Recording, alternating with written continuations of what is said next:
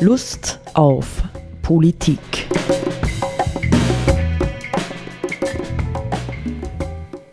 Liebe Hörerinnen und Hörer des Freien Radios Freistadt, Sepp Kiesenhofer und Roland Steidl begrüßen Sie am Ende dieses Sommers zu einer neuen Sendung, September-Sendung, dann schon Lust auf Politik. Ähm, wir haben ein etwas ungewöhnliches Thema für heute gewählt, Sepp. Äh, ich erzähle nur die Vorgeschichte. Die Hauptarbeit in der Vorbereitung hattest du.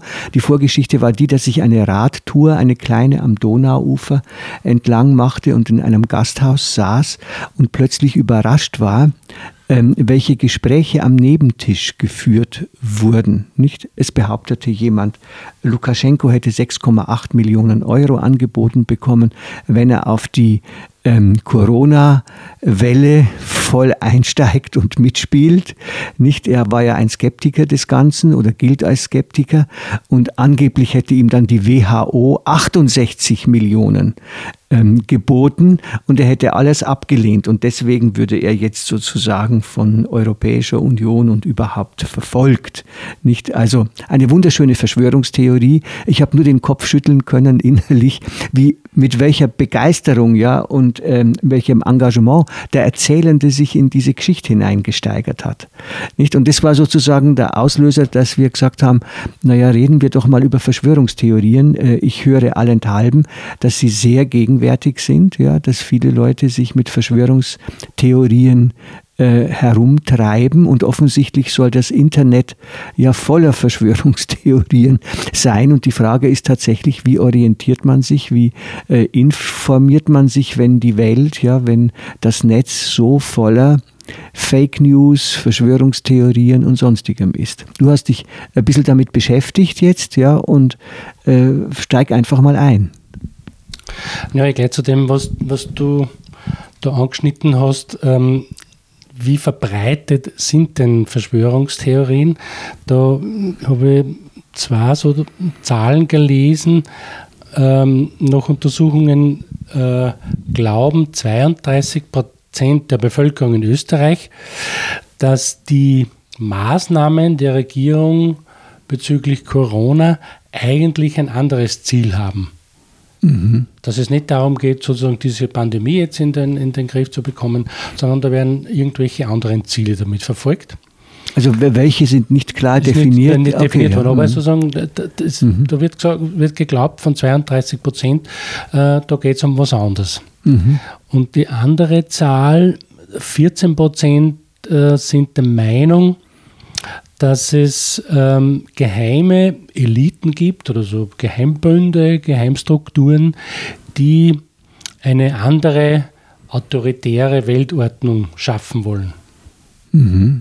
Ja, also das ist, sind eigentlich schon sehr hohe Zahlen, finde ich. Nee. Sagt, dass, das, dass diese dieses Element, sage ich, weiß nicht, das nennen, diese Verschwörungstheorien im Grunde eigentlich relativ weit verbreitet sind. Mhm. Und das wird also, also es gab im, im Standard vom 22. August Wochenende ähm, gab es ein paar Artikel zu diesem Thema und grundsätzlich wird da auch eben festgestellt, dass man sagen kann, dass das im Moment relativ verbreitet ist.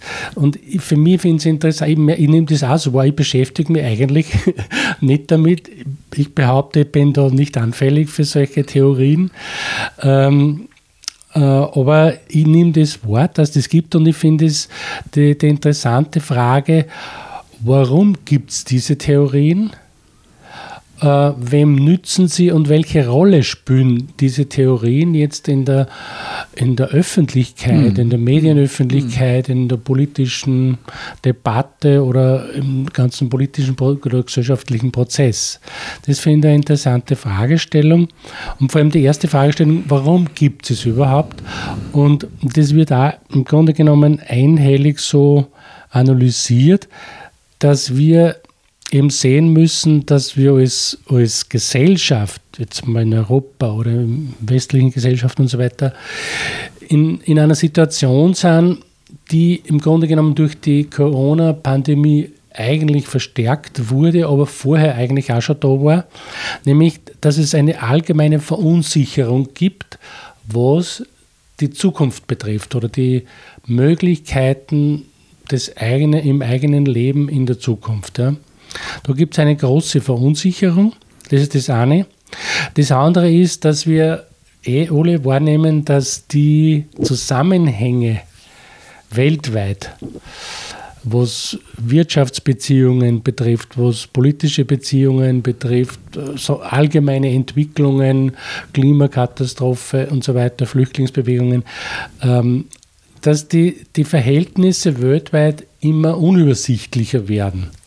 Also man kann jetzt nicht mehr sagen, da gibt es einen Ostblock und dann gibt es den Westblock und das, was weiß ich, das ist Kommunismus, Kapitalismus, so die Welt einteilen, sondern das ist einfach, die, die Weltsituation ist komplexer, vielschichtiger, widersprüchlicher, unüberschaubarer geworden, was wiederum sozusagen bei den Menschen ein erhöhtes Maß oder ein erhöhtes Bedürfnis erzeugt, sich die Dinge erklären zu wollen, damit man es jetzt recht findet. Das ist ja, wir wollen ja irgendwie uns auskennen, dort wo wir sind.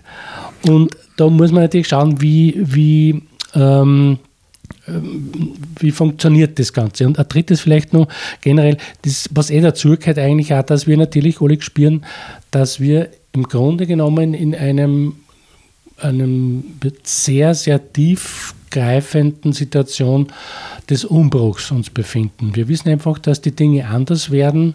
Das hat auch diese Corona-Geschichte sehr deutlich gezeigt, indem plötzlich politische Maßnahmen gesetzt wurden, die vorher undenkbar waren eigentlich. Also nur alleine die Vorstellung, äh, jemand käme daher, wie das dann war jetzt in Österreich im, im März und sagt aus irgendwelchen Gründen, so jetzt wird der ganze Skibetrieb, da wird jetzt ein komplett eingestellt. Was damals stattgefunden hat, so schrittweise und mit einer Schrecksekunde Verzögerung oder so.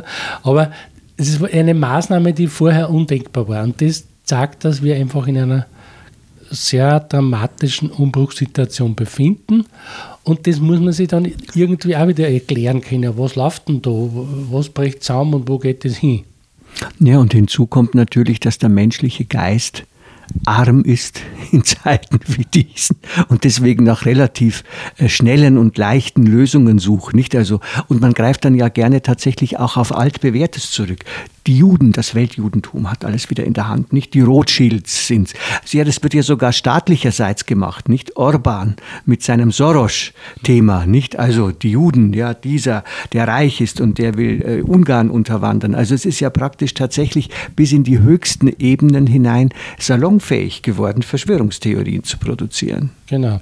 Man, diese, diese, eben diese Geschichte mit der jüdischen Weltverschwörung, das hat es im Übrigen ja in der Nazizeit genau. massiv gegeben. Mhm. Da ist das auch vom, vom Regime verwendet worden, um eben äh, an die Macht zu kommen und einen, und einen Sündenbock zu haben. Und da sind, es gibt, im, im, was ich so gelesen habe, im Grunde genommen drei Orten oder, im, ja, ich greife einfach mal drei Arten von Verschwörungstheorien heraus, die da im Zusammenhang jetzt da mit Corona speziell in Verbreitung sind. Das ist eben eine, eh die eine mit, mit ähm, dieser jüdischen Weltverschwörung, dass man sagt, äh, hinter dem Großkapital steckt eben, stecken die Juden und äh, äh die haben sich da hm. verschwört und, und die wollen eigentlich da sozusagen die Weltregierung erreichen. Das ist sozusagen eine, eine, eine Theoriefigur, die von rechten, politisch rechten Gruppen und Parteien verwendet wird. Andere ist eben die Geschichte mit dem, mit dem Bill Gates jetzt, was die Corona betrifft. Da gibt es die Theorie, die, soweit ich das kenne, ungefähr so geht, dass eben äh, von Bill Gates eigentlich dieser Virus bestellt wurde und dann wurde er erzeugt. Und ähm, das Ziel ist dann jetzt ein, ähm, eine Impfung dagegen zu entwickeln. Und mit dieser Impfung wird dann aber eine, ein, ein Mikrochip äh, den Menschen implantiert und ähm, auf diese Weise wird die ganze Menschheit dann quasi, sofern sie durchgeimpft ist, dann Steuerbar. vollständig äh, kontrolliert, überwacht und gesteuert. Ja. das ist sozusagen diese mm. Bill Gates-Theorie. Und ein so Theorieumkreis ist dann äh, die, da verdächtigt man äh, eben die Pharmaindustrie, die auch so in die Richtung geht, dass eben die, äh, der Virus eben von Medizinern erfunden worden ist. Und äh, es geht eigentlich da da geht es ums Geschäft. Also da, diese Theorie besagt, die Pharmaindustrie hat das alles inszeniert und jetzt gibt es dann einen Impfstoff und es geht nur darum, dass man letztendlich da ein Riesengeschäft damit macht. Das sind so, so hauptsächliche Figuren. Ja. Mhm. Ja, ja, ja ich, ich denke, was sind so, wir können ja dann, du hast ja noch andere Themen, nicht, aber ähm, äh, jetzt auch in Bezug auf Verschwörungstheorien, aber bleiben wir ruhig mal bei diesem Corona-Thema. Mir kommt ja vor, was diese Dinge gemeinsam haben ja, ist eben immer, das hast du am Anfang ja auch angedeutet, einen Schuldigen zu suchen. Ja, irgendjemand steht hinter dem Ganzen, irgendjemand hat uns das eingebrockt. Klammer auf, wir sind die Opfer, Klammer zu, nicht von solchen mhm. Verschwörungstheorien. Und was völlig aus dem Blick bleibt, ja, ist dies, ähm, warum widerfährt uns denn das? Ja, also die Corona-Krise und was ist sozusagen unser kollektiver Anteil daran? Ja, also wenn das irgendwer anderer inszeniert und wir sind einfach nur die Opfer und müssen mitspielen, dann ist das ja eine einfache Geschichte. Aber wenn wir herausfinden würden, nicht, ich weiß nicht, ob ich das einmal in einer Sendung gesagt habe oder äh, ob ich das nur im Gespräch geteilt habe, ja, der Dreh- und Angelpunkt ja, dieser Covid-Geschichte ist für mich schlicht und einfach die kollektive Gier der Menschen. Nicht? Wir sind gierig. Nicht? Und deswegen äh, setzen wir die Natur äh, brutalst unter Druck und die reagiert. Nicht? Das ist etwa das, was die Jane Goodall auch gesagt hat. Nicht? Mhm. Ja, die ist so unter Stress, dass sie im Grunde genommen in Gegenwehr geht gegen die, die Natur, die Natur nicht ja. gegen die gegen die Zerstörung dessen ähm, äh, gegen die Zerstörung des Menschen nicht und das muss man das kann man ja nach Covid und das ist ja das Interessante kann man das ja total super nachvollziehen ja also ähm, wie entspannt äh, waren. Ja, es war ja oft, ist es ja äh, beschrieben worden, wie entspannt waren plötzlich die Rehe einfach hier in unserem ländlichen Umfeld wieder zu sehen, nicht? Die haben sich gar nicht mehr gefurcht. Der Mensch war einfach der Ruhe geben, nicht? Jetzt siehst du zurzeit kaum eins, weil die Landwirte mit ihren Maschinen, mit ihren Lauten, ja, in der Erntezeit, ja, über die Felder düsen. Also ich schaue immer vergeblich nach einem Reh aus wieder zurzeit. Die verstecken sich vor uns, nicht? Die geraten durch uns unter Stress. Nicht? Man könnte das jetzt natürlich auch als Verschwörungstheorie abtun, was ich sage, aber ich glaube, es ist die, ähm, für mich klarste Erklärung und dann aber zugleich eben eine Erklärung, die uns in Frage stellt, ja, und die sagt, ja, es ist ja, ist ja eigentlich nachvollziehbar, nicht? So wie wir mit Natur umgehen, gerät sie tatsächlich unter Stress und äh, wenn man das noch ein bisschen ähm, zuspitzen würde, so wie der Papst Franziskus das ja auch tut, nicht, dann schänden wir in Wahrheit Mutter Erde, nicht? Und irgendwann äh, muss sie sich wehren. Ja? Ich stelle jetzt nur eine solche Theorie bewusst einmal dagegen, weil sie ähm, im Unterschied zu diesen anderen Verschwörungstheorien, diesen sogenannten, uns auffordern würde, selbst uns an der Nase zu packen und zu gucken, inwieweit sind wir eigentlich in die ganze Geschichte involviert. Mhm. Ja, das ist eigentlich dann keine Verschwörungstheorie, äh, weil äh, da gehört dazu, dass es eben jemand Schuldigen gibt mhm. und das sind immer das sind nie wir, ja. Mhm. das sind immer sie, mhm. wer genau. das auch dann genau. sein mag. Nicht? Genau.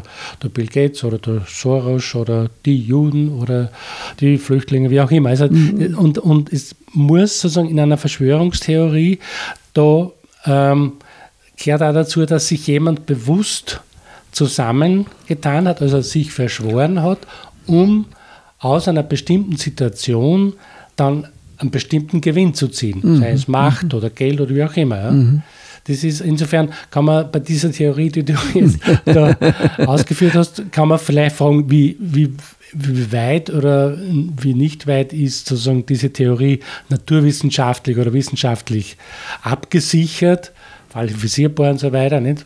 Aber das ist auf jeden Fall keine Verschwörungstheorie aus meiner Sicht, weil weil eben da das, der Verschwörungscharakter fehlt und es fehlt der, der Sündenbock-Charakter. Mhm. Das ist ja gerade das, mhm. der Theorie, die du da ausgeführt hast, geht es ja darum, dass im Grunde genommen wir selbst uns reflektieren, wir alle als mhm. Bevölkerung oder als Politiker oder Wirtschaftstreibende, wie immer, wir müssen uns hinterfragen, wie weit oder welchen Beitrag leisten wir, ja, mhm.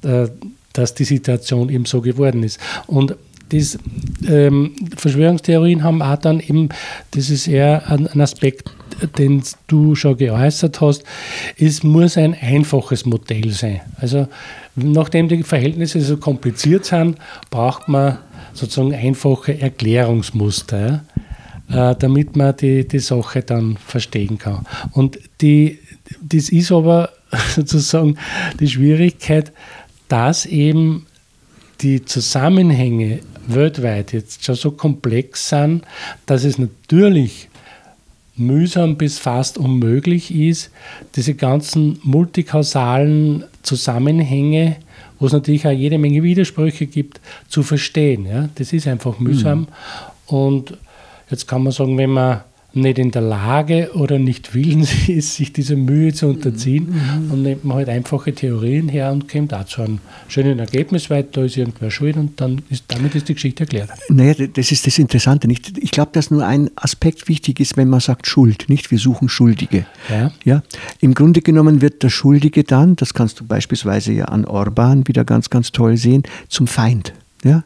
Ja. Der Schuldige wird irgendwie zum Feind, auch wenn man gar nichts gegen Bill Gates machen könnte, ja, oder sonst was. Aber im Grunde genommen ist es wieder, keine Ahnung, ja, ein obskures Establishment, ja, oder ein Ausdruck dieses Establishments oder eben das Judentum, nicht siehe äh, Orban. Und die werden äh, tatsächlich zum Feindbild stilisiert. Nicht? Und das werden dann Rückgriffe, wie du im Falle Judentum ja auch gesagt hast, ähm, da gibt es ja dieses, da gibt ja so eine, eine berühmtes, ein berühmtes Konstrukt, das lange vor Hitler schon entstanden ist. Ich kenne, mir fällt der Name jetzt nicht ein. Ja, ein, ein, das auch im Internet kursiert, also ein Buch über die Weltherrschaft des Judentums. Ich habe keine Ahnung, wer das geschrieben hat, aber es hat im Grunde genommen hat es sich dann einmal als ziemlichen Müll herausgestellt bei näherer Überprüfung, aber es kursiert immer noch und wird, äh, wird weit verbreitet. Vielleicht fällt mir der Name im, äh, im Zuge unseres Gesprächs noch ein. Es ist ziemlich bekannt mhm. mittlerweile, ja.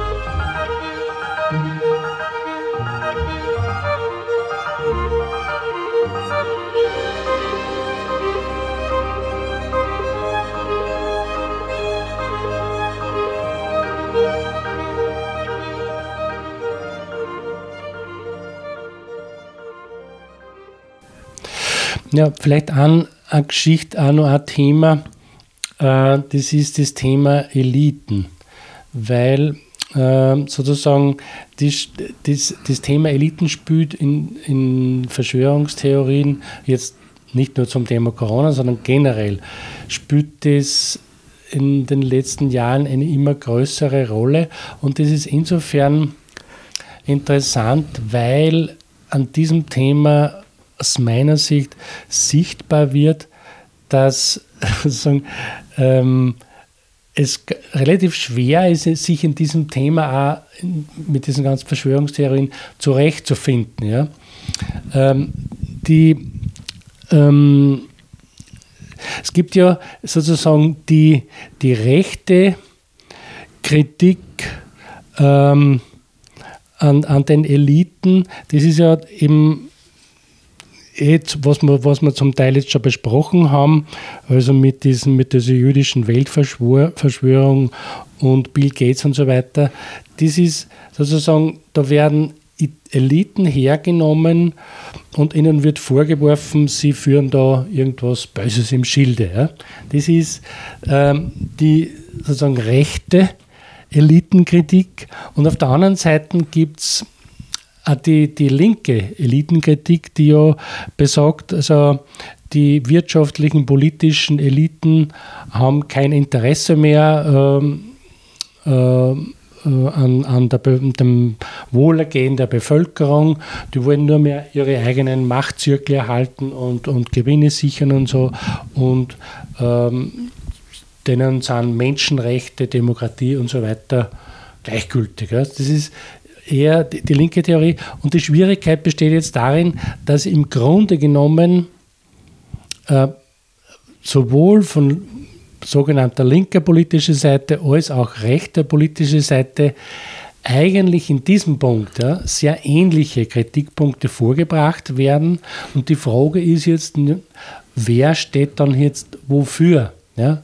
Wofür welche Werte stehen dann Gruppen, die von linker Seite eben äh, politische, wirtschaftliche Eliten kritisieren und für welche Inhalte und Werte stehen Gruppen, die äh, von rechter Seite quasi äh, Eliten kritisieren. Ja? Und das Thema Elite ist ja was, was generell eben zuerst einmal nicht besetzt ist, weil Elite sagt einmal gar nichts. Nicht? Wer ist Elite? Es kann ja jemand sein, der in einem Sport besonders gut ist oder in einer Wissenschaft oder in einer Tätigkeit, wie auch immer. Also Elite ist ja zuerst einmal was Wertfreies.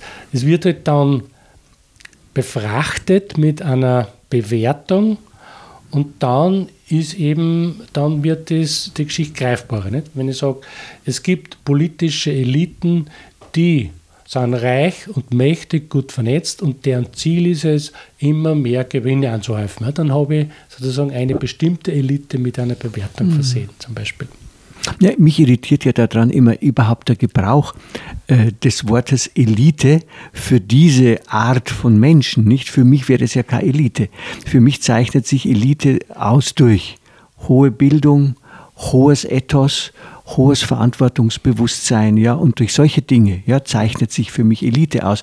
Ich stoße mich da immer dran, ja, wenn die Leute, die du gerade auch zitiert hast, ja, die sich nur bereichern wollen und gut vernetzt sind und so weiter, wenn man die als Elite bezeichnet, das sind für mich halt Ganoven, ja, mhm. ja, also, und das ist natürlich, glaube ich, etwas, was in unserer Zeit natürlich beiträgt, ja, zu dieser, äh, zu dieser, ähm, ja, Verschwörungstheorie den Eliten gegenüber, dass halt unglaublich viel Korruption auffliegt. Ja? Also dadurch, dass wir Internet haben, dass wir weltweit vernetzt sind und sowas, erfährt man halt wie überall, ich sage jetzt nicht die Eliten, sondern die Mächtigen, ja, die irgendwie in ihren Ländern, ob Politiker oder Wirtschaftsleute, an den Hebeln sitzen, wie die im Grunde genommen einfach fähig sind, die Dinge zu ihren Gunsten zu nutzen. Ja?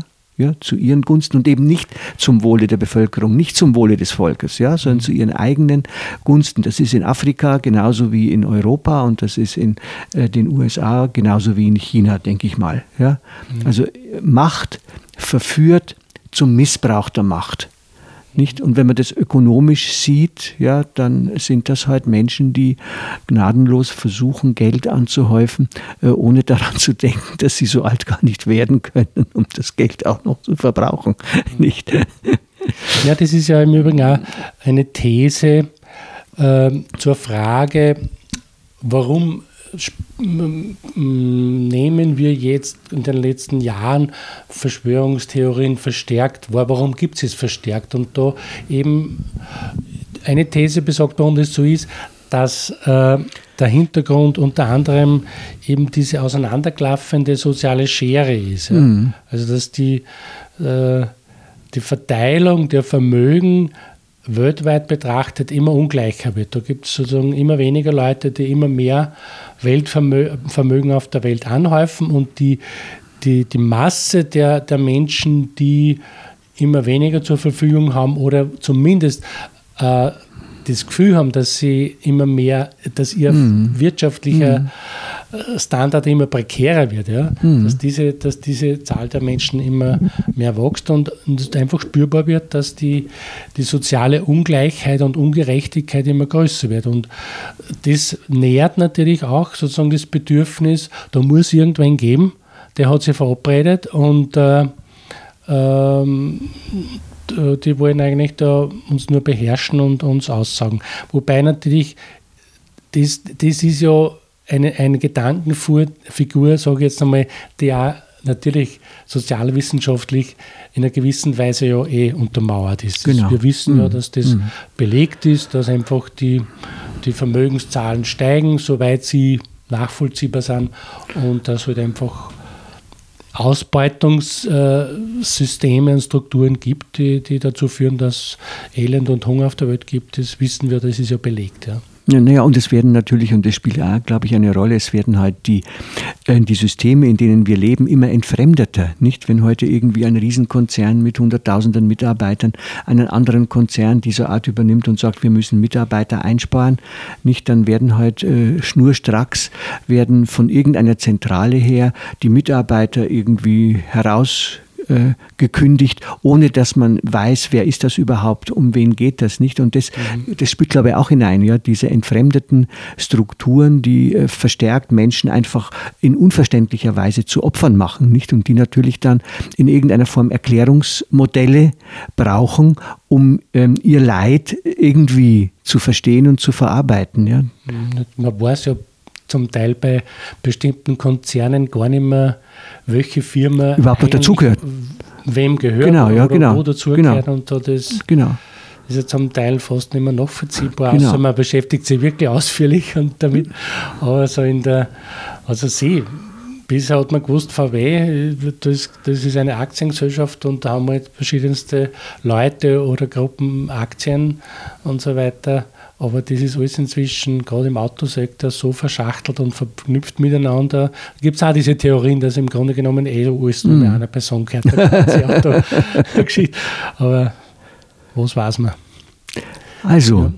Also wir warnen mit unserer Sendung einfach vor dem blinden Glauben an Verschwörungstheorien. Und es ist ganz wichtig, dass wir uns ermutigen, selbstständig zu urteilen, selbstständig äh, klar Informationen zu schaffen und zu gucken, ja, wie schaut die Welt wirklich aus. Ja, einfach, das sieht, wir, sind einfach dazu verurteilt, in dieser Komplexität zu leben und uns halt immer wieder mal der Mühe zu unterziehen, bestimmte Zusammenhänge einfach ähm, genauer zu, anzuschauen, damit wir uns da orientieren können und zurechtfinden können und nicht einfach vorschnellen, äh, da Geschichten zu glauben, ein so Symbol oder ein Signal, dass irgendwas nicht ganz stimmen kann, ist ja meistens dann irgendwo so, wenn es so ganz einfache Feindbilder zum Beispiel genau. hm. Kann man davon ausgehen, dass Eben. da irgendwas ein bisschen zu simpel erklärt wird. Auf Wiederhören. Auf Wiederhören.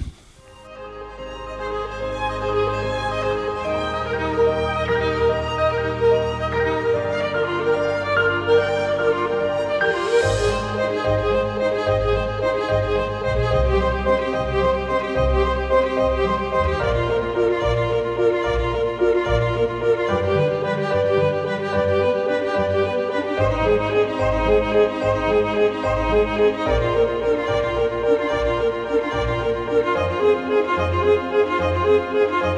you.